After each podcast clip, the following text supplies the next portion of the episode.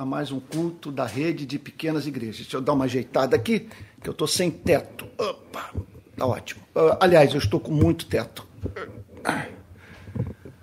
Gente, uma boa noite. Já temos aqui o nosso grupo formado, tá bom? E quer dizer, pessoas estão faltando, outras estão a caminho, e nós vamos dar início ao nosso culto. Então, é, você olha para o número de visualizações, não tem ideia da quantidade de pessoas que estão nos assistindo, porque são grupos formados nas mais diferentes regiões do Brasil, o que nos enche de alegria. São pessoas que um dia estiveram numa igreja e que, em razão do furacão que passou pelas igrejas evangélicas do Brasil, se viram sem igreja. E hoje nós estamos oferecendo a elas essa oportunidade, esse espaço de comunhão.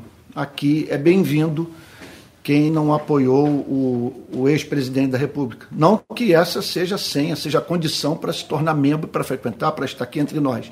Longe disso, mas aqui nós não temos esse preconceito de achar que quem não apoiou o ex-presidente, quem não votou nele na última eleição, não é de Deus. Né? Então é isso. Vamos orar? Vamos falar com Deus e pedir a bênção é, do seu espírito para essa noite. Pai Santo, nós louvamos o teu nome porque temos motivo para adorá-lo. O Senhor não pede de nós o absurdo. Senhor, nós não fazemos violência contra nós mesmos ao separarmos tempo para adorá-lo, porque para nós faz sentido prestar culto ao ser mais amável do universo.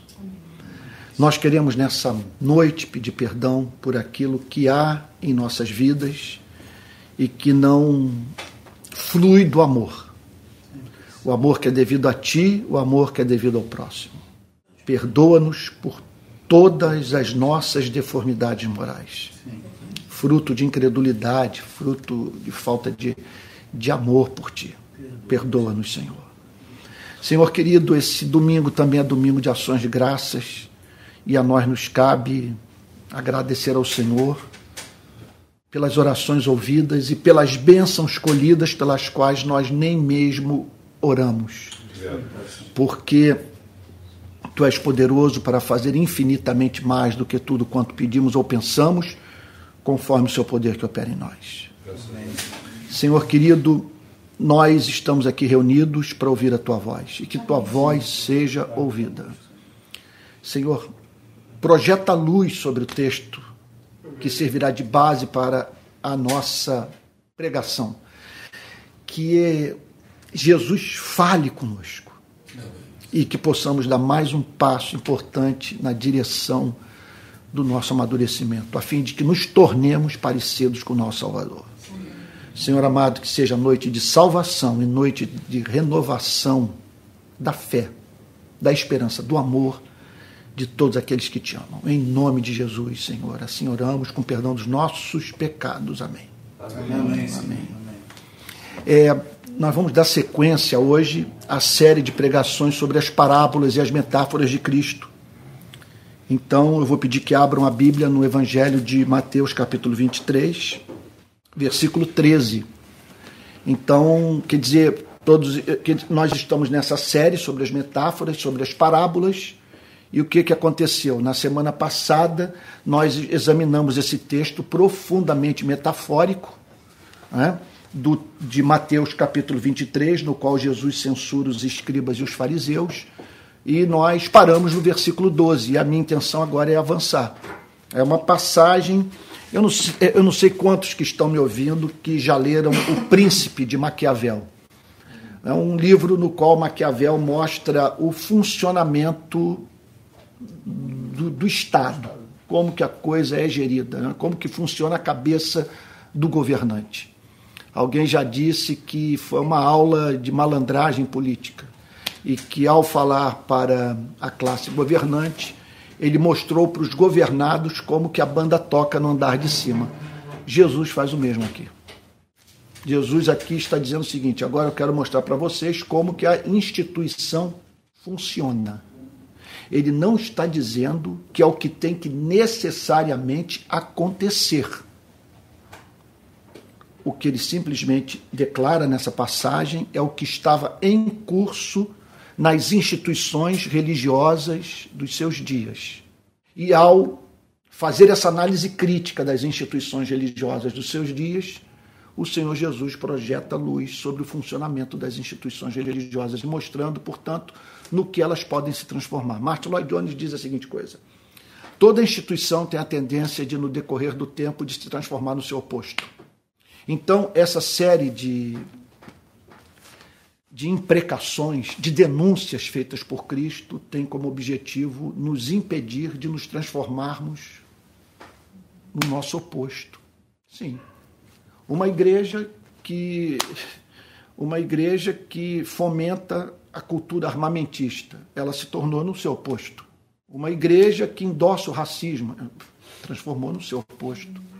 Uma igreja que se distancia da classe trabalhadora e que não vai e que não faz outra coisa na vida que não seja justificar a concentração de riqueza e a exploração. Ela se transformou no seu oposto. Martin Lloyd Jones faz essa essa ele eu, eu me lembro de ter lido uma pregação do Martin Lloyd Jones na qual ele denuncia o quanto a igreja dos seus dias se afastou da classe trabalhadora.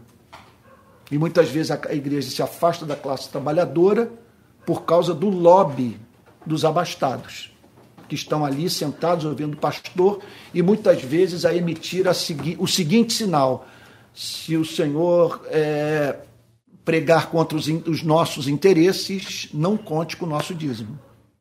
Isso acontece. Eu sei o que, que é isso.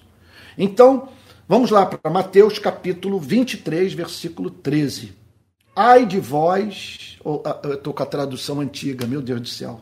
O que, que é o hábito, né? É ai de vocês, aqui na nova Almeida atualizada, que é uma linguagem mais fácil e, e que mantém, eu acho que, a, a, assim, a, a, beleza do texto, a, grandeza do texto, grandeza, né? É, a grandeza do texto, né? Ou a majestade do texto, melhor dizendo. Então, ai de vocês, escribas e fariseus. Ele está expressando um lamento pelos gestores, pelos administradores das instituições religiosas do seu tempo. Está claro isso para vocês? Escribas, os intérpretes da lei, os teólogos, aqueles que de cuja produção teológica as pessoas dependiam é, para para é, é, boa noite para, para interpretarem o Antigo Testamento, sabe? Então você tem isso. E ah, do outro lado, ele fala aqui dos fariseus, que eram os membros da seita mais radical do judaísmo do primeiro século. Então Jesus diz: ai de vocês, escribas e fariseus. É como se ele dissesse o seguinte: é, é, tem gente chegando aqui, por isso a interrupção. Bom, sejam bem-vindos. Então, é, quando ele diz assim, é, ai de vocês, escribas e fariseus, é, aplicando nos dias de hoje, é como se ele falasse, ai do pastor batista, ai do pastor presbiteriano, ai de vocês que estão à frente do protestantismo brasileiro. É, é mais ou menos isso, sabe? Então, ele expressa esse ai, que é um lamento. Um lamento porque ninguém lida com, com o nome de Deus impunemente. Quando ele diz assim, ai de vocês, ele está dizendo o seguinte: é, é o texto que nós estamos usando, se tiver alguma Bíblia aí para ajudar o, o, Dico e a Cláudia, sabe?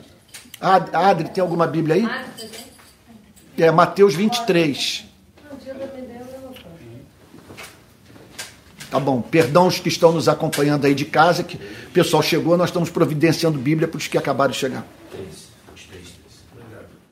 Então, quando ele diz assim, ai de vocês, escribas e fariseus, ele está dizendo o seguinte: vocês escolheram o pior lugar do mundo para a picaretagem. Que vocês fizessem isso no palácio, mas dentro da igreja é inadmissível. É claro que em qualquer lugar é um absurdo, é uma iniquidade. Mas você usar o nome de Deus em vão, você brincar com os sentimentos das pessoas, você Quer dizer, você é, apresentar para as pessoas um conceito de Deus que as adoece é uma loucura. E Jesus, então, é muito incisivo. É o texto mais duro do Novo Testamento. Eu não sei se há uma passagem mais dura na Bíblia do que essa. Como que ele foi, ele pegou pesado. Nem com Pilatos ele falou assim. mas para os pastores daqueles dias ele foi, ele foi direto. Ai de vocês, escribas e fariseus. E aí então, verso 14 diz assim, Mateus 23, hipócritas, que tem um sentido, óbvio, que pregam o que não vivem. Vocês são os atores. Vocês sabem postar a voz, vocês sabem como se apresentar publicamente dentro da instituição, mas vocês não valem nada. Eu me lembro de uma pregação daquele pregador Charles Spurgeon, que ele fala de pregadores que cortavam com seu comportamento a garganta dos seus sermões. Vocês pregam no domingo e do púlpito né, são vistos expondo a Bíblia. Mas quando vocês descem do púlpito, o comportamento de vocês é tão detestável que ele pode ser comparado à atitude de cortar a garganta do sermão de vocês. Ou seja, vocês não são mais ouvidos. Porque quem os vê fora do púlpito, quando os vê novamente no púlpito, chega à conclusão que vocês não creem no que pregam. Porque vocês não vivem de acordo com aquilo que ensinam. E aí então Jesus prossegue dizendo: Hipócrita, porque vocês devoram as casas das viúvas e, para o justificar, fazem longas orações. Jesus percebeu essa malandragem. Ele diz, o, que, o, que ele, o, que, o que o texto sugere, eu, eu dei um tratamento bem cuidadoso para essa passagem num livro que eu escrevi chamado Azorrag, antes das eleições de 2018. Eu fiz a exegese dessa passagem, está tudo lá. Então, numa análise muito mais acurada do que a que eu vou fazer agora, que eu vou tratar do texto bem passando, porque a passagem é longa. Então ele, ele, ele, ele percebeu algo absolutamente repugnante para Cristo. Ele diz, hipócrita, vocês. É, é, oh meu Deus, verso 13. Porque vocês fecham o reino dos céus diante das pessoas, pois vocês mesmos não entram nem deixam entrar os que estão entrando. O que ele está dizendo basicamente é o seguinte: com o comportamento de vocês, vocês não entram no reino dos céus, e quem tem contato com vocês não entra no reino dos céus. Porque, embora vocês mencionem o nome de Deus, embora vocês mencionem os textos do Antigo Testamento nas suas pregações, a cultura religiosa que vocês criaram aqui no país, simplesmente, aqui em Israel, simplesmente impede as pessoas de terem um contato com Deus real. O Deus de vocês não existe. Vocês falam em Deus, mas o Deus de vocês é o meu diabo, é o que Jesus está dizendo. Então, vocês não entram no reino dos céus, nem mesmo deixam entrar os que estão entrando. Vocês não entram, porque vocês não creem. Vocês não vivem o que pregam quando pregam a verdade. E agora, quem tem contato com vocês fica pior do que era. Era melhor que essas pessoas nunca tivessem mantido contato com a instituição. É isso que ele está dizendo. Porque as pessoas adoecem quando param para ouvir vocês. Elas enlouquecem. Elas elas perdem a alma. É isso que ele está falando. Vocês não entram e não deixam entrar. É o que aconteceu no Brasil nos últimos anos. Quando você vê o comportamento de algumas figuras públicas evangélicas, meu Deus, eu que estou do lado de fora, mantendo contato com jornalistas, com pesquisadores, com lideranças de movimento social e tal. Essa gente não se imagina dentro das nossas igrejas. Não se imagina. Eles acham que nós enlouquecemos, que nós perdemos o contato com a realidade. E isso em razão de figuras públicas de comportamento abominável. Abominável. Então, não entra e não deixa entrar. Aí agora vamos para o verso 14, né, que, eu, que eu, eu pulei. Ai de vocês, escribas e fariseus hipócritas, porque vocês devoram as casas das viúvas. O que, que significa devorar a casa das viúvas. Significa você se fazer valer da fragilidade moral, ou não necessariamente, mas o que pode ocorrer, da fragilidade psicológica, da fragilidade financeira, da fragilidade, então, emocional da viúva, e você usar daquilo para explorar a viúva, para você ainda tirar do pouco que ela tem. Eu me lembro do dia que eu estava aqui em casa e zapeando parei num culto evangélico. E um desses sujeitos que Cristo denunciou aqui nesse sermão era estava vendendo um sabonete, dizendo que quem tomasse banho com aquele sabonete ficaria curado dos seus problemas emocionais, em especial de relacionamentos afetivos que foram rompidos. Aqui está o sabonete. Quer dizer, isso está incluído, incluído dentro desse vocês devoram as casas das viúvas. E para o justificar, fazem longas orações. Ou seja, entram lá, fazem longas orações, demonstrando interesse pela viúva, é, intercedendo pela viúva, pedindo a Deus pela necessidade da viúva, mas para, no minuto seguinte, tirar do bolso da viúva o pouco que a viúva tinha. Jesus falou: Eu sei que isso está acontecendo aqui no país e é abominável. Vocês estão mantendo contato com gente vulnerável que se encontra em estado de privação, de exclusão. Em vez de servir essas pessoas, vocês estão se servindo delas. Essa é a crítica que ele fez. Então, vocês devoram as casas das viúvas e, para o justificar, fazem longas orações. Por isso, vocês sofrerão juízo muito mais severo. Por que sofrerão juízo muito mais severo? Porque vocês estão usando a religião para explorar o pobre. Aí eu pergunto a vocês: isso está em curso no Brasil? Escancaradamente. É, é escancarado o que está acontecendo hoje aqui no Brasil. Vocês sofrerão juízo muito mais severo, porque ninguém lida com o pobre impunemente. impunemente. E usar o nome de Deus para explorar pessoas você terminar aquela oração longa. Você olha para o lado, está viúva com os olhos lacrimejando, para no minuto seguinte você falar sobre o quanto que essa sinagoga está precisando lá para pagar as suas dívidas ou para botar telhado, sei lá onde, que é o que acontece. Verso 15. Ai de vocês, escribas e fariseus, hipócritas. Observa como que ele frisa isso. Porque vocês percorrem o mar a terra para fazer um prosélito. O que é percorrer mar e terra para fazer um prosélito? É uma linguagem hiperbólica. Correr mar e terra significa o seguinte: vocês trabalham duro. É como um viajante que cruza o mar, que cruza montanhas para fazer um prosélito. O que é fazer um prosélito? Tornar membro da instituição religiosa uma pessoa que não a frequenta. Tornar um pagão judeu, ou tornar um judeu não praticante um judeu praticante. Isso é fazer um prosélito, é fazer com que a pessoa se torne membro da igreja, seja batizada, tenha o seu nome arrolado no hall de membros. Isso é fazer um prosélito. Então, Jesus observou o fervor dessa gente, é impressionante. Como que é, é, eram homens profundamente dedicados ao trabalho de ampliar o número de frequentadores dos seus cultos. É uma coisa impressionante isso. Ele está dizendo o seguinte: olha só, vocês percorrem o mar e terra para fazer um projeto, para ganhar uma pessoa, vocês trabalham duro para fazer com que pessoas passem a frequentar as instituições que são geridas por vocês. E uma vez feito, tornam filho do inferno duas vezes mais do que vocês. Vocês estão entendendo o que ele está dizendo? Vamos tentar entender o ponto. É uma denúncia gravíssima. Vocês são zelosos, trazendo para os dias de hoje, no trabalho de evangelização. Vocês abriram uma igreja lá em Niterói e trabalharam duro para tornar a igreja gigantesca.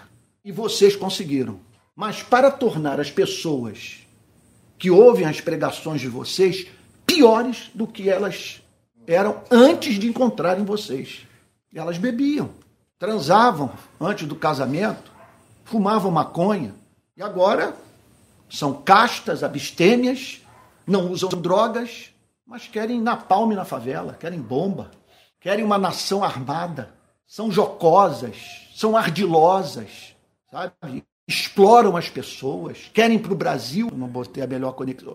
Só um minutinho de volta. É, reportagem falando das igrejas. Acabei de ver isso no Twitter. Das, das igrejas. Acabei de ver isso no Twitter. Das igrejas envolvidas na tentativa de golpe do 8 de janeiro. Dos pastores que bancaram, que patrocinaram, que estimularam o golpe. É isso que Jesus está dizendo.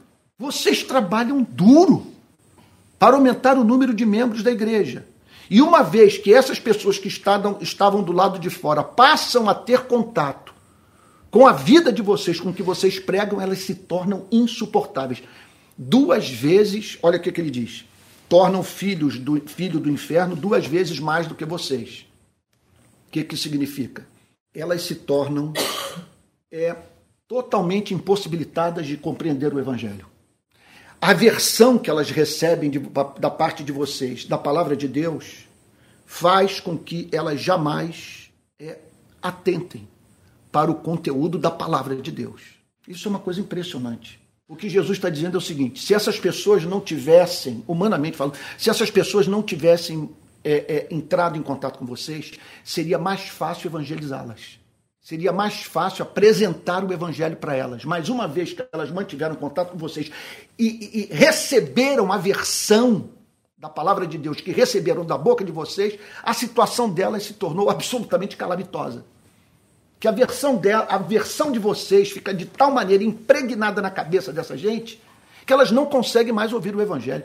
Foi o que aquele pregador, me perdoe aqui repetir, vocês já me ouviram falar isso em outra ocasião, mas é uma frase que eu acho extraordinária. Aquele pregador, o teólogo alemão Dietrich Bonhoeffer, que na Segunda Guerra participou de uma ação para matar Adolf Hitler. E ele, pastor luterano, num contexto em que havia sido criada a igreja luterana do partido alemão, do partido nazista, ok? O Dietrich Bonhoeffer se levanta e diz o seguinte: hoje, se os nossos pastores aqui na Alemanha passassem a pregar o evangelho, os que estão ouvindo iriam embora e outros apareceriam para ouvir. É isso que Jesus está dizendo. O que ele está dizendo, aplicando hoje para o Brasil, se, se, os pastores brasileiros passassem a pregar o cristianismo puro e simples, a multidão hoje ia embora. Ia embora. Não ia ficar nas igrejas. Sem a mínima dúvida. Sem a mínima dúvida. E, e, e se os pastores se dedicassem ao trabalho de falar sobre as implicações morais do cristianismo, como que isso vai marcar sua relação com o porteiro do prédio, com o garçom, com a empregada doméstica? Não fica. Você imagina um empresário evangélico ouvindo a pregação de Calvino no século XVI em Genebra, condenando a concentração de riqueza, profetizando contra os que exploravam a classe trabalhadora. Ou de Lutero, dizendo: Eu prego para as empregadas domésticas. Eu não prego para os juízes, para os magistrados. Eu prego para o pobre. Porque se eu pregar para o pobre, o magistrado vai entender a minha mensagem. Se eu pregar para o magistrado, o pobre não vai entender o que eu estou pregando. E se os magistrados não estão felizes, e há 50 deles na minha igreja, a porta de saída está aberta, podem ir embora. Era assim. Qual igreja hoje suporta uma pregação como essa? Não tem condição. É, é uma coisa assim impressionante, uma pregação que você confronta, que você chama as pessoas para serem mais humanas, para serem mais misericordiosas. Você imagina um pastor se levantando no domingo e dizendo o seguinte: compartilhar vídeo violento de bandido que se deu mal em assalto. Pegar aquele vídeo que o camarada passa com o carro por cima do bandido e depois faz uma selfie, compartilhar isso, isso é pecado. Você ficar até duas horas da manhã para assistir uma rinha humana, com um sujeito pegando seu cotovelo, batendo na cara do outro, esguichando sangue para todo lado, e você dizendo, não, eu estou chegando tarde hoje na igreja, que outro eu fiquei até de madrugada esperando o final da competição. Que Bíblia você leu? Que, que, que, qual é o seu conceito? Sabe? Sobre cristianismo e tal. Sabe? Como é que você põe uma empregada doméstica para trabalhar de segunda a sábado? Imagina um pregador hoje na Barra da Tijuca, onde eu passei 35 anos da minha vida, se levantou o seguinte: você não pode botar ela para trabalhar 10 horas por dia, de segunda a sábado, impedi-la de voltar para casa. Vocês falam que estão lutando pela família no Brasil, mas ela não tem contato com a família dela. Porque você coloca para ela ficar até de madrugada nas suas festas dentro de casa e no final do mês dá um salário mínimo. E ainda coloca ela nesse quartinho sem vergonha para ela dormir. Que cristiano? O que você entendeu da fé cristã? Não tem a igreja hoje, não tem condição de ouvir isso. Não tem. Então é isso que ele está dizendo. Olha, vocês então é, é, o tornam filho do inferno duas vezes mais do que vocês. Verso 16: Ai de vocês, guias cegos. Você imagina você ter como um guia um cego. Você já foi guiado em alguma situação com alguém? Você precisou desesperadamente de alguém? Eu já me precisei de guia na floresta amazônica, já precisei de guia na África, na, naquele vendaval lá, naquele ciclone que passou por Moçambique. Eu tive um camarada que me guiou por dentro de um rio que subia assim na África, na direção de, do Zimbábue, precisava desesperadamente do trabalho dele. Imagina ele cego. É a situação mais desesperadora. Você está nas mãos de um guia cego. Você imagina um líder cego. Ele não sabe para onde vai, ele não conhece a Deus, não conhece a Bíblia, não estudou, não se preparou. E você coloca a sua vida, a vida da sua família nas mãos desse louco, desse acelerado. É isso que Jesus está falando. Olha lá. E eu confesso a vocês que quando eu leio uma crítica como essa, eu amo mais ainda o cristianismo. Isso aqui é o chamado papo reto, ele está indo direto ao ponto. Olha lá, versículo onde que eu parei? Versículo 15. Porque vocês percorrem. Não, versículo 16. Guias cegos que dizem: se alguém jurar pelo santuário, isso não tem importância, mas se alguém jurar pelo ouro do santuário, fica obrigado pelo que jurou. Seus tolos e cegos, seus tolos e cegos. Ninguém. Você imagina um ser perfeito em amor, em inteligência, em sabedoria, em justiça, se dirigir para alguém e o chamar de tolo e cego. Seus tolos e cegos. Qual é mais importante, o ouro ou o santuário que santifica o ouro? E vocês dizem que se alguém jurar pelo altar, isso não tem importância, mas se alguém jurar pela oferta que está sobre o altar, fica obrigado pelo que jurou. Cegos, qual é mais importante, a oferta ou o altar que santifica a oferta? Portanto, quem jurar pelo altar, jura por ele, por tudo que está sobre ele. Quem jurar pelo santuário, jura por ele e por aquele que nele habita. E quem jurar pelo céu, jura pelo trono de Deus e por aquele que está sentado no trono. Ele está simplesmente dizendo eu não, eu não vou me alongar aqui, porque eu quero, eu quero terminar hoje a exposição do texto. Quem quiser uma análise mais acurada dessa passagem, aí me permita dizer, é, você tem duas opções. Uma é paga, sabe? Que você não precisa é, comprar, né? Que é o livro Azorrag, no qual eu trato detalhe por detalhe dessa passagem. Mas tem uma pregação minha sobre esse, essa passagem, é, eu acho que na Igreja Betânia. Na Betânia eu fiz uma pregação verso por verso dessa passagem. Então tá lá. Permita-me avançar. O que Jesus está falando aqui, ele está denunciando, são formas habilidosas de se contar mentira, de enganar as pessoas. Ele está condenando o perjúrio. Ele está condenando o falso juramento. Vamos prosseguir.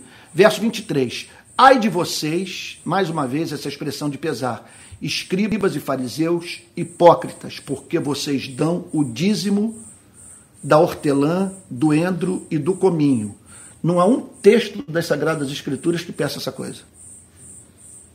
E vocês dão o dízimo da hortelã. Hã?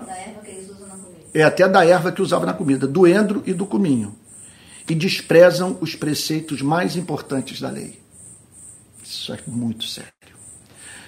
Ele está dizendo o seguinte: vocês, como mosquito, engolem camelo. Falta simetria na vida de vocês. Vocês são meticulosos, e vivem absorvidos com tolices. Inventam leis e promulgam aquilo que Deus jamais pediu dos seres humanos. E nessa meticulosidade neurótica que transforma a igreja em, usina de psicopatologia, vocês deixam de cumprir o que mais de importante existe na palavra de Deus. É isso que ele está dizendo. Há muitos exemplos no Brasil muitos exemplos que a gente poderia dar de, de pessoas que simplesmente é, pedem dos seres humanos aquilo que Deus nunca pediu, põe na boca de Deus o que Deus nunca falou, e que, e que, que com essa ética meticulosa, neurótica, que não tem o endosso do próprio Deus, elas desviam as pessoas do que de mais importante existe na palavra de Deus. E não há nada mais importante. Olha, podem falar o que for sobre santidade de vida, transformação de caráter, mas se o pregador não tocar no tema da misericórdia, da necessidade de você se compadecer do que sofre, não é cristianismo. É tudo menos cristianismo. cristianismo tem como, como princípio basilar o exercício da misericórdia, de você se compadecer de todo o que sofre do enlutado, do enfermo, sabe? do necessitado, do explorado. Então Jesus está dizendo: vocês dão dízimo do, da, da hortelã, do endre do cominho, são capazes de brigar por causa disso, de cobrar uns dos outros por esse tipo de coisa, e desprezam os preceitos mais importantes da lei. Quais são os preceitos mais importantes da lei? A justiça, a misericórdia e a fé. Quando ele fala sobre preceitos mais importantes, ele está falando que é uma hierarquia de valores morais no cristianismo. Nem tudo tem o mesmo peso. Algumas coisas são mais importantes do que outras. E ele está dizendo que dentro daquilo que é de mais importante, destacam-se a justiça. O que é a justiça? Você dar a cada um aquilo que lhe é de direito. A justiça significa o seguinte: quem é o justo? O justo é aquele que, orientado pela lei, pela palavra de Deus, trata o próximo de acordo com aquilo que a lei prescreve. A lei prescreve amor. Não precisa pensar, todas as leis podem ser resumidas em uma só: amor. A lei está aqui do seu lado pedindo amor. Quem é o justo? O justo é quem. O justo é quem regula sua relação com o próximo pela lei do amor. Esse é o justo. E que Jesus está dizendo é o seguinte: nada é mais importante do que isso, do que a justiça. Em segundo lugar, ele menciona a misericórdia. O que é a misericórdia? É você ver alguém quebrado, essa pessoa perdeu tudo, moída pela vida, e ela não tem condição de se levantar por si mesma. A misericórdia é aquele sentimento que faz com que você faça por essa pessoa o que ela não é capaz de fazer por si mesma para se livrar do seu tormento. Isso aí é, isso é misericórdia. Misericórdia, por exemplo, foi o que eu vi na vida do irmão dentista Gregório Dotorovitch que tem me ajudado extraordinariamente no Rio de Paz. Havia lá no Jacarezinho uma senhora cujo filho tinha uma patologia severa. Ele não saía da cadeira de rodas. Ele vivia encurvado, babando, a mínima condição de se manter por si mesmo. Eu acho que o Lucas conheceu essa senhora. E aí então, ela disse para mim que desde que o menino nasceu, e, obviamente, logo no início ficou clara a, a, a patologia da qual. O marido abandonou? É, o marido abandonou. Isso é típico de, é. de comunidade. O marido caiu fora, ela ficou sozinha. E ela disse o seguinte: ela falou para mim isso. Ela falou: Eu tomei a decisão de não internar meu filho, de cuidar dele, porque é meu filho. Meu marido me abandonou, eu tive que parar de trabalhar. Aí nessas horas, que quem prega o estado mínimo precisa ir lá na favela e olhar nos olhos daquela mulher e dizer o seguinte: o Estado não tem o que fazer pela senhora. Aí eu pergunto: como é que ela vai sobreviver? Quem vai cuidar do filho dela?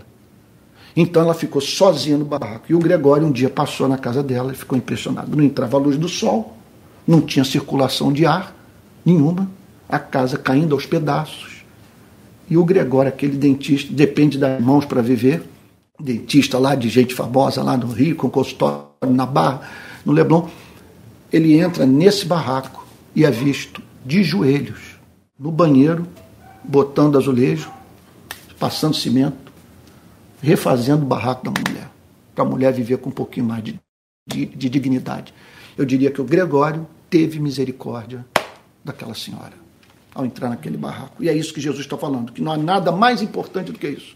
Isso é mais importante que você botar, cantar no coral, isso é mais importante que você passar a madrugada inteira orando de joelhos na igreja. Não tem nada mais importante no cristianismo do que o exercício da misericórdia. E se você não é misericordioso, é muito provável que você não teve um encontro com Cristo. Você pode ter tido encontro com a igreja, você foi batizado, seu nome está lá no hall de membros da igreja e tal, você é conhecido na igreja, você dá um dízimo, você vai aos cultos, mas não nasceu de novo. Porque você não tem um sentimento basilar, sabe? Que é o sentimento de compaixão pelo que sofre, né? E por fim, ele fala sobre a fé. Essa fé, obviamente, não é crer na existência de Deus, porque os demônios creem e tremem, sabe? Essa fé aqui é confiança. Eu não, creio na existência. Eu, te, eu, eu, eu, eu tenho como leal, como verdadeiro, como cumpridor daquilo que ele promete. Tá bom? Deixa eu ver o relógio aqui. Bom, mais um pouquinho eu já termino. Mas vocês deviam fazer estas coisas sem omitir aquelas. Ele está dizendo com isso que eles não poderiam de maneira alguma fazer essa troca habilidosa.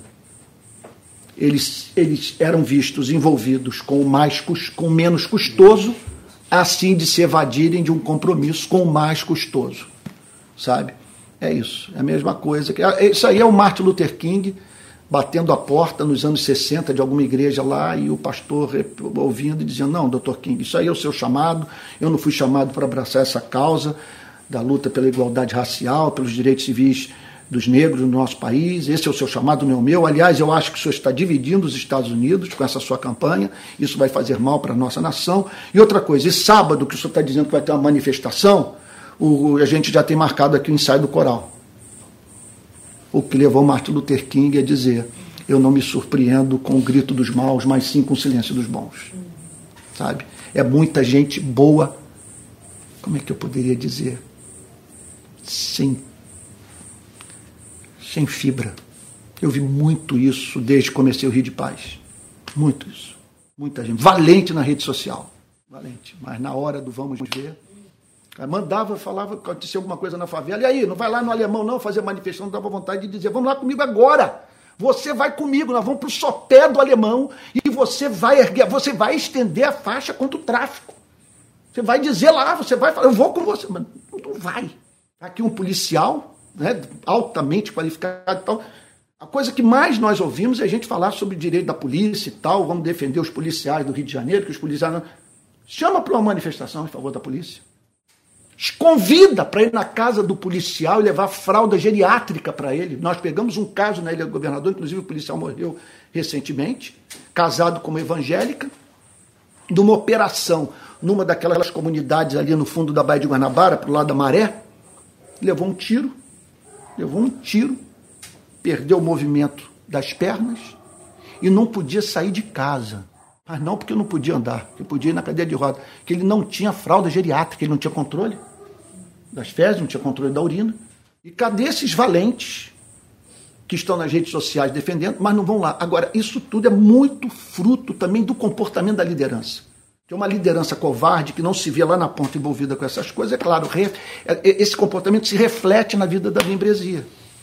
Às vezes eu acho que alguns dos jovens mais vigorosos, mais apaixonados de espírito revolucionário que nós temos no Brasil, eles não colocam pé na igreja por não entender esse comportamento. Enquanto que essas, essa atitude banana atrai aquelas figuras mais apáticas. Eles vão para a igreja porque eles querem aquela coisa moralista, sabe? Que não tem a mínima preocupação com os grandes problemas que o país está enfrentando, né? que o país historicamente enfrenta. Né? Então, uh, verso 24: guias cegos com o mosquito, mas engole um camelo. Né? Com o mosquito, engole o camelo. Vocês dizem que o adolescente que foi pego lá se masturbando e tal vai, vai perder a alma, vai para o inferno, mas vocês contratam miliciano para fazer a segurança da igreja. Cansei de pregar no Rio de Janeiro, você vê aquele monte de carros, especialmente quando eu vou para alguns bairros, para algumas regiões você olha, um monte de segurança. Sabe? E muitas vezes isso, né? Com o pastor. Me lembro de uma vez que ele, quando a gente começou a fazer as manifestações, de um empresário da Barra da Tijuca que perguntou para mim: E aí, Antônio, então, você falando dessas coisas todas, mas no fundo, o que, é que você prefere? A milícia ou o tráfico? Eu falei, eu nunca parei para responder essa pergunta. Eu só não falei para ele essa questão idiota que você levantou. Eu não ia falar isso com ele, que eu gostava, queria o bem dele. A mesma coisa que perguntar: você quer o Satanás ou coisa ruim? O que, que você prefere? Né? Vai ver agora o que, que a milícia, que lá atrás, lá atrás era vista como panaceia, como solução para os problemas. Vai ver o que a milícia hoje está fazendo no Rio de Janeiro. Vai ver a aliança da milícia com o tráfico. Miliciano hoje vendendo droga. Sabe? Vai lá ver o gatonete, como é que se faz com bujão de gás. Vai lá ver. Fora, esses dias me contaram uma história aqui, aqui de Niterói. Jardim Caraí. E eu não duvido, eu, ninguém me apresentou evidência. Que começou a haver assalto nos bares, nos restaurantes, Jardim Caraí. E a rapaziada que me bateu a história contou o seguinte: que foi a própria milícia para vender serviço. Criou uma situação que botou em pânico os empresários, os, os, os donos ali do, do, né, do, do, comércio e tal, né? donos de restaurantes e tal e pronto, imediatamente contrataram segurança. História que me contaram, mas eu sei que isso acontece em tudo que é lugar. Né? Verso 25. Ai de vocês, escribas e fariseus hipócritas, porque vocês limpam o exterior do copo e do prato, mas estes por dentro estão cheios de roubo e de glutonaria. É muito impressionante. Eu não tenho tempo para falar tudo que se pode falar, isso aqui é, um, é muita informação. É, é, um, é um verso muito denso. Vocês limpam o exterior do copo e do prato, é só externalidade. Sabe? Vocês se apresentam como justos, mas por dentro vocês estão mortos. Sabe? A, a roubo, a tentativa de se apropriar do, daquilo que não lhe pertence, que pertence ao próximo. E quando ele fala sobre glutonaria, ele está falando sobre um, um, uma relação gulosa com tudo, com a vida. É claro, envolve alimento, mas envolve a totalidade da vida, né? aquele desejo, aquele hedonismo, né? que faz com que a pessoa não faça outra coisa na vida que não seja se empanturrar de prazer. Fariseu cego. Dizer naqueles dias fariseu cego significa dizer o seguinte: membro da Junta Batista, da Igreja Presbiteriana do Brasil. Ele está ele tá falando, ele tá dando nome. Ele está falando da seita a qual a pessoa pertencia. E ele está dizendo fariseu cego. Limpe primeiro o interior do copo para que também o seu exterior fique limpo. É. Também há muito que comentar, mas vamos terminar. Ai de vocês, escribas e fariseus, hipócritas, porque vocês são semelhantes aos sepulcros pintados de branco. Esses sepulcros você tem até hoje em Israel. Então você passa aquela daquela caiada, né? Passa cal, né? Aí por fora está aquela coisa branquinha, branquinha, branquinha. Ali no. Se lembra que nós vimos ali no, no Monte das Oliveiras, em frente a Jerusalém, ali perto do Getsemane, tem um imenso cemitério judaico e essas sepulturas branquinhas, branquinhas, ali uma do lado da outra. Aí Jesus está dizendo aqui: você, é, é, é, porque vocês são semelhantes aos sepulcros pintados de branco, porque por fora se mostram belos, daquela pressão de limpeza, de asseio, tá tudo muito bem, muito bem arrumado. Mas interiormente estão cheios de ossos de mortos e de toda podridão. Vocês já viram. Uh, é, Exumação. Hã? Exumação. Eu me lembro que antigamente, período de surf, tinha um cemitério lá em Saquarema, do lado da igreja. E a gente ia lá nas covas para pegar o osso e tinha um camarada da turma lá muito supersticioso e tal. A gente uma vez pegou uma caveira, botamos dentro de um. Era só surfista, todo maluco. Aí botamos uma caveira com duas velas. Ele abriu, caiu para trás. Ele era muito supersticioso. Parece que a mãe de um depois foi lá defumando a casa. Mas o que Jesus está dizendo é o seguinte: você abre a sepultura e vai ver o que tem dentro. Jesus está dizendo: é um retrato da vida de vocês. É horrível conviver com vocês. Porque é o seguinte: você encontra a pessoa na igreja no domingo. É o que Jesus está dizendo o seguinte. Você vê aquele. É, é, meu Deus. Às vezes a pessoa que vê o pastor pregando não tem ideia do que ele conhece. Às vezes eu até fico até pensando, pô, meus filhos me vendo tocando em alguns assuntos, pregando de uma determinada maneira, podem achar que eu sou muito severo. É, embora eu nunca tenha visto essa crítica da parte deles. Mas eu sei o que rola. Conheço a vida das pessoas. Sabe? E o que Jesus está dizendo é o seguinte: que você mal pode acreditar que aquele sujeito com as mãos levantadas, orando com lágrimas, que se você passar um final de semana com ele, você vai conhecer, você vai saber quem ele é. E se você for para uma viagem com ele, for para um trabalho missionário daqueles que você é aprovado, que você tem que dormir no chão, enfrentar mosquito, não tem o que comer, correr risco de você vai conhecer quem é esse sujeito. Ele vai se revelar. Então ele está dizendo aqui, fariseu cego, limpe primeiro o interior do copo para que depois uh, sepulcros pintados de branco, que por fora se mostram belos, mas interiormente estão cheios de ossos mortos e de toda podridão. Vocês estão entendendo o que, ele está fazendo aqui? Ele está dizendo o seguinte: olha só. Há um ponto em comum aqui em todos nós. Nós somos pessoas de alma religiosa. Eu disse isso no início da exposição desse livro. Nós somos pessoas que têm sede de transcendência. E isso nos leva para a instituição. E na instituição, Jesus está dizendo, nós podemos nos deparar com esses homens. O que ele está falando é o seguinte: cuidado. Cuidado. Se lembra do Jim Jones, que pegou aquelas 900 pessoas, levou para a Guiana e induziu todo mundo à morte? Houve, recentemente houve um outro caso desse, acho que na África. Verso 28. Assim também vocês por fora parecem justos aos olhos dos outros, mas por dentro estão cheios de hipocrisia e de maldade. O que é parecer por fora justo? São coisas que não me impressionam mais. Por exemplo, jovens com mãos levantadas num culto, entregando a vida a Jesus. Eu acho bom, mas não é suficiente para me convencer. Ver a pessoa ali de joelho chorando, ótimo que ela está de joelho chorando e pode ser uma expressão de uma relação íntima mesmo com Deus, mas eu já vi de tudo. Não me convence. Não é suficiente para me convencer, sabe? Não faltar domingo na igreja, ser visto cantando, mãos levantadas. Tudo isso aí, o que Jesus está falando é, é o seguinte: não significa necessariamente que a pessoa se converteu. Né?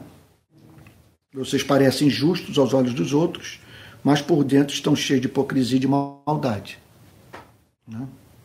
É o caso do candidato que é visto no domingo na igreja.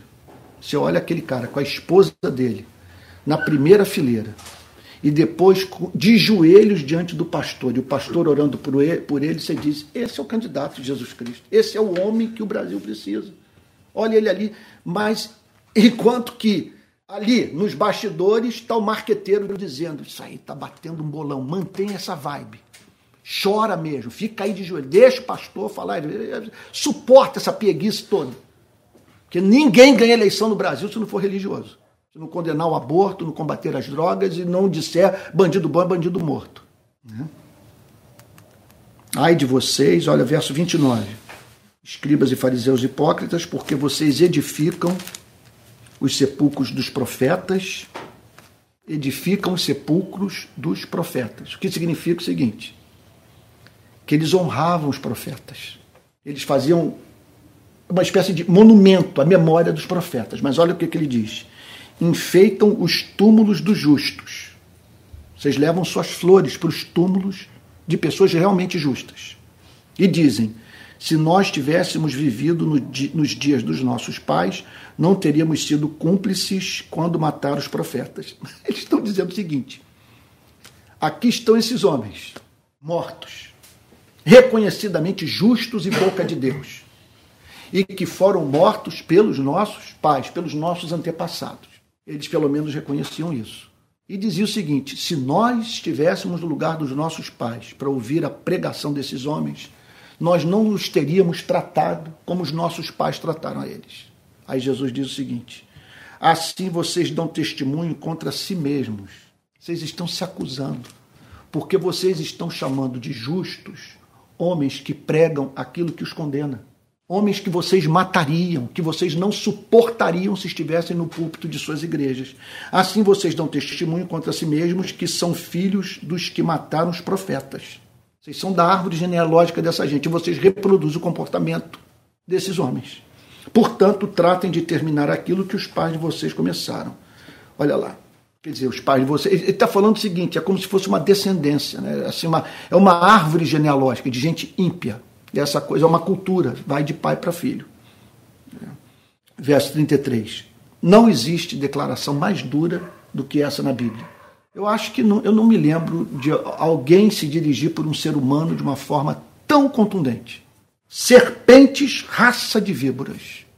Parece uma serpente aqui agora, não tem nada mais asqueroso e nada que poderia causar, que poderia causar mais pânico a nós do que uma serpente passar aqui. Eu estou casado com uma mulher que esse dia apareceu uma cobra aqui, ela matou a cobra, era uma, foi lá, acordou de madrugada, imobilizou a cobra, deu um mata-leão na, e não me acordou. Só no dia seguinte ela me contou. Né? Então, serpentes, raça de víboras. Como que vocês acham que Jesus falou isso? Foi, foi duro, foi direto ao ponto. Mas, Antônio, precisava ser assim? O que, é que você acha de um filho seu no confessionário ser molestado pelo padre? O que, é que você acha de você botar o pastor dentro de casa e saber que o pastor usou um filho seu, usou seu cônjuge, sabe? Arrancou o que você tinha? O que, é que você acha do que está aí? Sabe, da igreja apoiar a apartheid, apoiar o nazismo, apoiar a tortura. Serpentes, raça de víboras como espero escapar da condenação do inferno?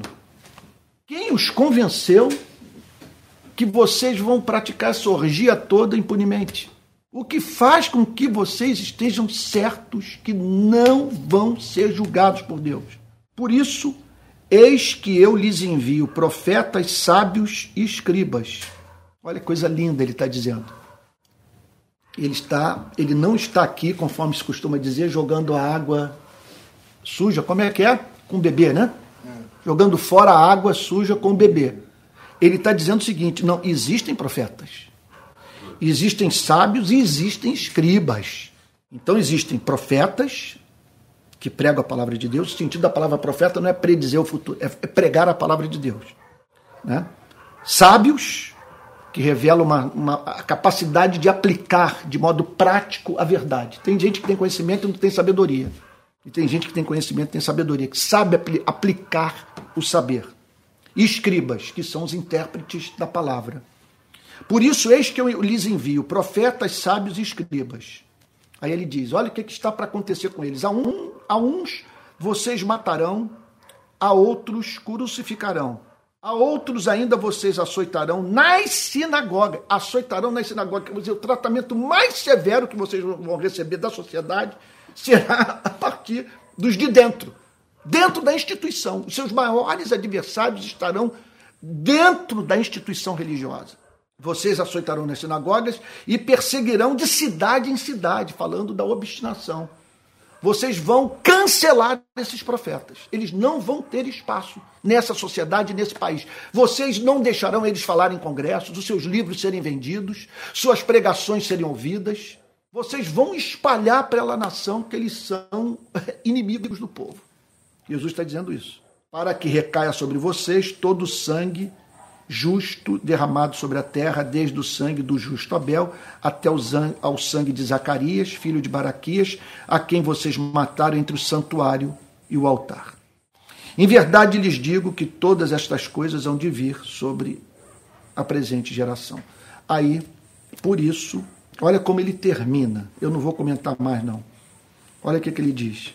Eu vou, deixar, eu vou analisar esse texto no domingo que vem. Jerusalém, Jer... olha a conclusão. Jerusalém, Jerusalém. Ao ele falar Jerusalém, Jerusalém, é uma expressão de profundo pesar. Você mata os profetas e apedreja os que lhe são enviados. Quantas vezes eu quis reunir os seus filhos como a galinha junto os seus pintinhos debaixo das asas, mas vocês não quiseram. Eis que a casa de vocês ficará deserta.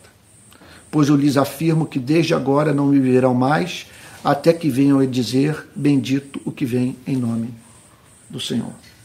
Então, o que Jesus está dizendo é que a, a destruição de Jerusalém foi antecedida por toda essa sorte de impiedade. O que ele está dizendo é o seguinte: que a liderança religiosa judaica foi a grande responsável pela destruição de Israel. No ano 70, o general romano Tito entra em Jerusalém, não deixa pedra sob pedra. Vai no templo, mata quem, quem encontrou pela frente, matou. A fome foi tão severa que mães comiam seus filhos, literalmente. Qual é a conclusão que nós chegamos? São muitas, meu Deus. Eu não vou, não tem como enumerar todas elas. Né? Mas eu acho assim, uma delas é o seguinte: a perda do encanto por Deus pode estar intimamente relacionada ao nosso contato com essa gente. Se a versão que nós recebemos da palavra de Deus é a desses homens, não tem como você amar Deus. Você vai ter muita raiva de Deus. Então nós precisamos tomar cuidado, porque muitas vezes a perda do encanto tem a ver com o contato com essa cultura religiosa. Outro ponto, eu, três pontos apenas, para concluir, eu poderia mencionar vários. Segundo ponto, que saibamos nos prevenir disso tudo. Né?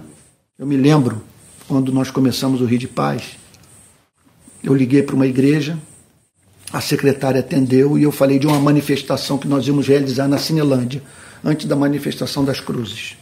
Se não me falha a memória, ela não me deu uma resposta imediata, eu pedi para que falasse com o pastor, o pastor me conhecia. Isso em 2007, janeiro de 2007, por aí antes daquele ato em Copacabana. Na segunda ligação, eu falei: Olha, eu estou ligando porque nós vamos fazer um ato público, as pessoas estão morrendo na nossa cidade, a taxa de homicídio é altíssima, e eu estou pensando em fazer um ato público em Copa, em, na Cinelândia. Mas o que, que o senhor está pensando em fazer realmente? Olha, eu estou pensando em botar pessoas todas vestidas de preto e trazendo uma vela nas mãos, e no ato solene a gente protestar contra os homicídios na nossa cidade. Do outro lado da linha eu vi a mulher dando uma gargalhada. Morrendo de rir. Nunca mais me esquecer disso. Então, é, o que essa passagem nos ensina é o seguinte: cuidado com a religião, cuidado com a instituição. Né? Essa é a segunda coisa.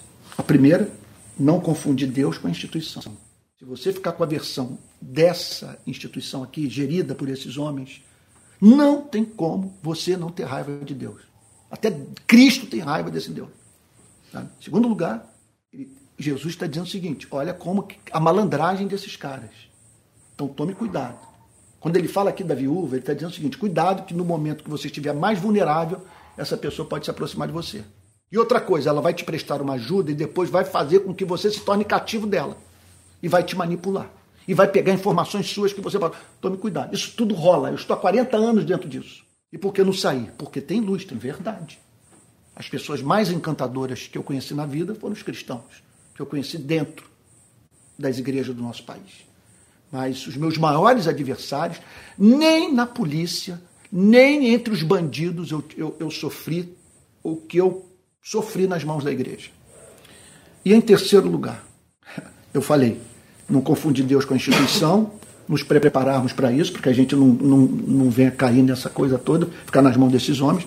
Agora, terceira conclusão, é nós não virarmos isso.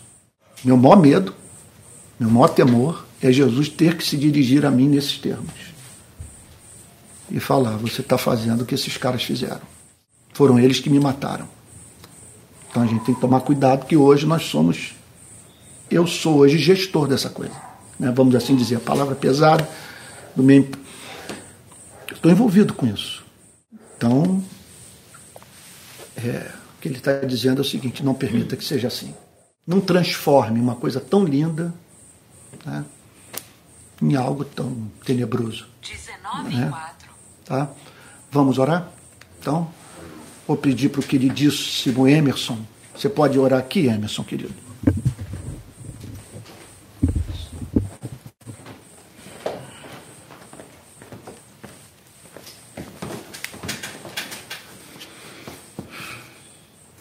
Pai Santo, louvado seja o teu nome, Senhor, diante dessa palavra, Senhor.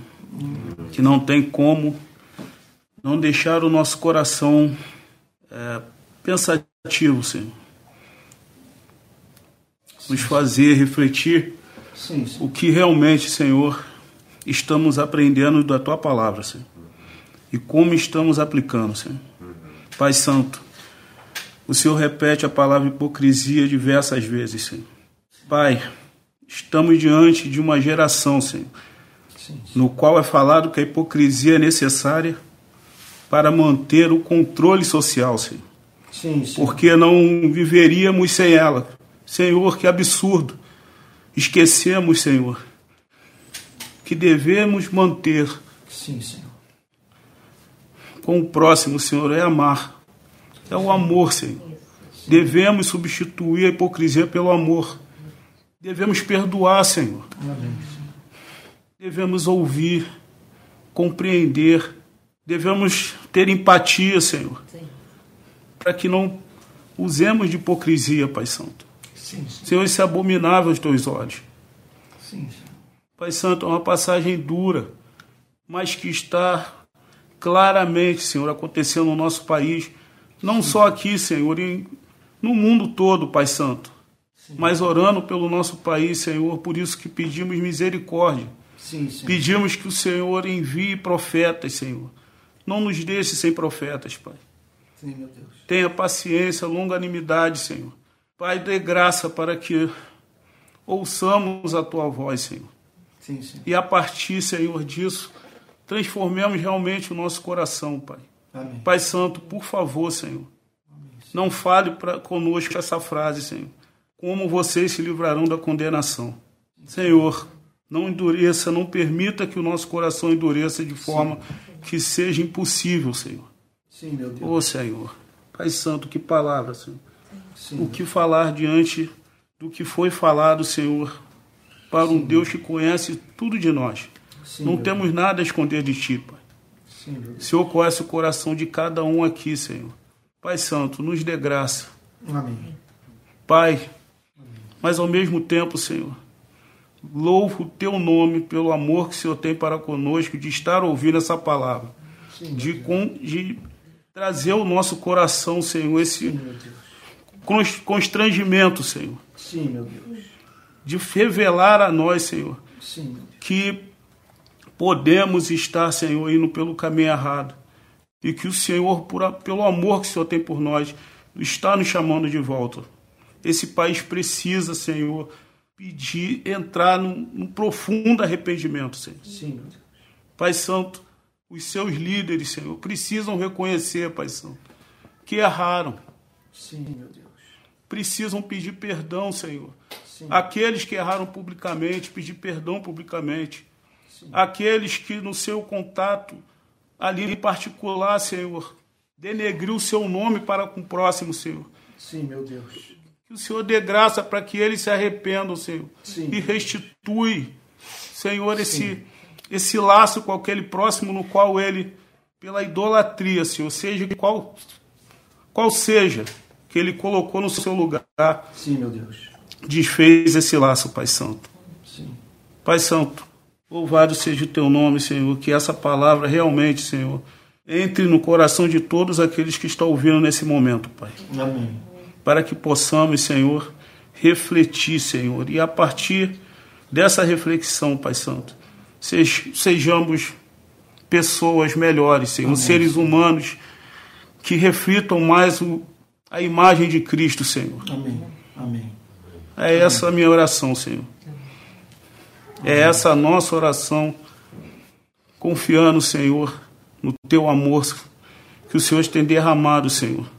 Porque tanta coisa tem acontecido, Pai Santo, que causa tanta indignação no nosso coração, que a tendência é endurecê-lo, Senhor. Sim, meu Deus. Mas nesse momento, Senhor, vejo o teu amor para conosco, não deixando, Senhor, mostrando a tua beleza no lugar de, de de tudo isso, Senhor. Sim, que é duro até de falar, Pai Santo, para não usar palavras indignas nesse momento. Sim, meu Deus. Louvado seja o teu nome, Senhor. No nome de Jesus que eu oro. Amém. Amém. Amém. Meus irmãos queridos, olha só. Estamos encerrando o culto. Deixa eu dar alguns avisos. Super importante vocês que estão nos acompanhando do Brasil inteiro. Pessoal aqui. Olha só, gente janeiro, fe, ou melhor, é, apagou, deu, acho que a bateria acabou. acabou. É. Então nós, a luz acabou, por isso que a, a transmissão está tá com a imagem mais escura, né? Estamos sem luz aqui. Mas olha só, é, quero lembrar a todos que no dia 14 de fevereiro do ano que vem, nós faremos uma excursão ao Egito e a Israel. Então, nós vamos sair daqui do Rio, vamos para o Cairo, vamos fazer as pirâmides, Rio Nilo, aquela coisa toda. Vamos para o Monte Sinai, talvez com a possibilidade de subir o Monte Sinai, se tiver disposição. Né? E aí depois vamos entrar pelo sul de Israel e ir até o norte. Vamos fazer o então Mar Morto, Massada, é, Mar da Galileia, meu Deus, Rio Jordão, Deserto da Judéia, Jerusalém, uh, Belém Jericó, é tudo. Vamos rodar tudo. É 15 dias de viagem, tá bom? E essa semana, nas, na, nas mensagens de manhã, que eu estou todo dia agora falando de manhã cedo, é, eu vou dar o número do telefone, é uma agência aqui de Niterói, o, o, seu, o dono dessa agência é membro da Igreja Betânia, a igreja onde eu me converti, e ele acabou de fazer uma viagem com a Igreja Betânia, levou 80 pessoas para lá, com o pastor Tel, que é um amigo, amicíssimo meu, e uma viagem maravilhosa. Então, fevereiro de 2024, nós vamos sair daqui no dia 14 e até o dia 29 de fevereiro. Tá? Aí depois, mais, domingo que vem eu vou dar todos os detalhes, vou apresentar o roteiro, aquela coisa toda, e aí os, os irmãos poderão fazer o contato com a agência do Daniel Cardoso, um amigão, gente finíssima. A outra coisa também que eu quero dizer é que domingo que vem é um domingo super importante ah, eu começo os cultos no centro de Niterói. Nós alugamos semana passada o espaço do CDL. Eu acho que CDL significa Clube dos Diretores Central. Lojistas, ou Central, Central dos Diretores, então não é clube, Central dos Diretores Lojistas. É um espaço com ar condicionado, internet de última geração, um auditório muito bacana e com espaço para criança. A gente vai poder ter escola dominical para os nossos filhos. Então, domingo que vem, 10 e meia. Pode ser que apareça muita gente. Então, sugiro que o pessoal chegue antes, tá bom? Para evitar aglomeração, né? E tal. E se nós percebermos que ficou gente do lado de fora que não pôde entrar, no domingo subsequente nós teremos dois cultos, tá bom? Aí eu vou dar um jeito de ter dois, dois cultos nesse horário, já que nós reservamos o horário de 8 até as duas horas da tarde, tá bom? O espaço é privilegiado, fica atrás do, do Plaza Shopping, o nome da rua é Andrade Neves, o número é 31, se não me engano, tem até estacionamento. Tem estacionamento, tem um prédio do lado que tem estacionamento. E 10 minutos a pé das barcas. Quem pegar barca, 10 minutos caminhando, caminho seguro. É uma área bem segura ali, está o Plaza Shopping, que é o, eu acho que é o único shopping, o principal shopping de Niterói, você chega ali tranquilamente. E ali também tem os restaurantes do shopping, terminado o culto, quem quiser por ali e tal. É excelente. Então, a, a, domingo que vem, 10 e meia da manhã nós vamos ter culto com transmissão para o Brasil inteiro. Nós vamos, espero em Deus, ter uma transmissão de altíssima qualidade no que vem para todo o nosso país. Tá bom? E eu continuo com as transmissões à noite aqui. À noite, é, nós não, por enquanto, não decidimos nada por ter culto à noite. Ah, e também quero é, lembrar a todos que a a, a Amazon acabou de publicar dois livros meus, dois e-books. Um é, no qual eu trato do problema do sofrimento, cujo, cujo título é Se Deus é bom, porque sofremos? E o segundo é sobre o tema da batalha espiritual, na perspectiva calvinista. Como que os reformados veem a batalha espiritual. Então, é, esses dois livros, esses dois e-books estão à disposição de todos. Você vai lá, clica, pode ler no computador, pode ler no, no iPad, no Kindle, pode ler no celular, facílimo, tá bom? E por fim, quem quiser ajudar a rede de pequenas igrejas, o nosso Pix, nós precisamos de ajuda agora, então muito mais ainda, que vamos ter que pagar lá o aluguel lá do auditório né, e ainda a transmissão. Então nosso Pix é pixrpi22@gmail.com. Tem que estar escrito. É, eu espero que esteja escrito aí, né? A Cláudia está lembrando aqui pixrpi22@gmail.com. Se você depositar, sua oferta vai cair na conta da rede Pequenas Igrejas e com esses recursos nós vamos pagar tudo, vamos sustentar pessoas, é socorrer os necessitados e pagar contador, pagar tesoureiro, tem, tem tudo isso, né? E agora o aluguel do espaço. Tá bom? É isso. Vamos encerrar?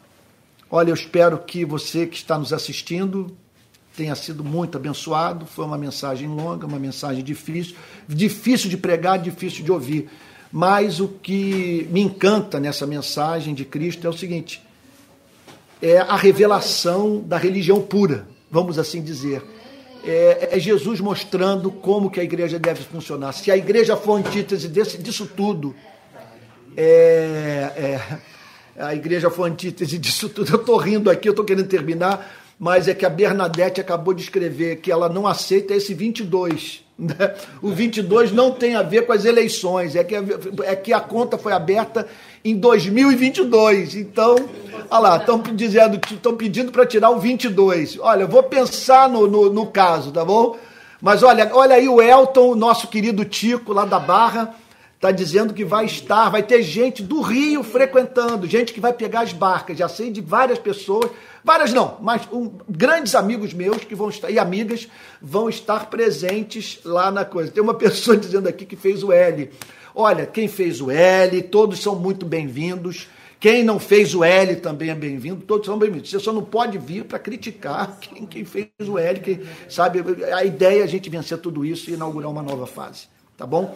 Olha, está entre nós o queridíssimo Lucas, pastor, militante dos direitos humanos, que tem servido o Rio de Paz durante cinco, de cinco, sete anos.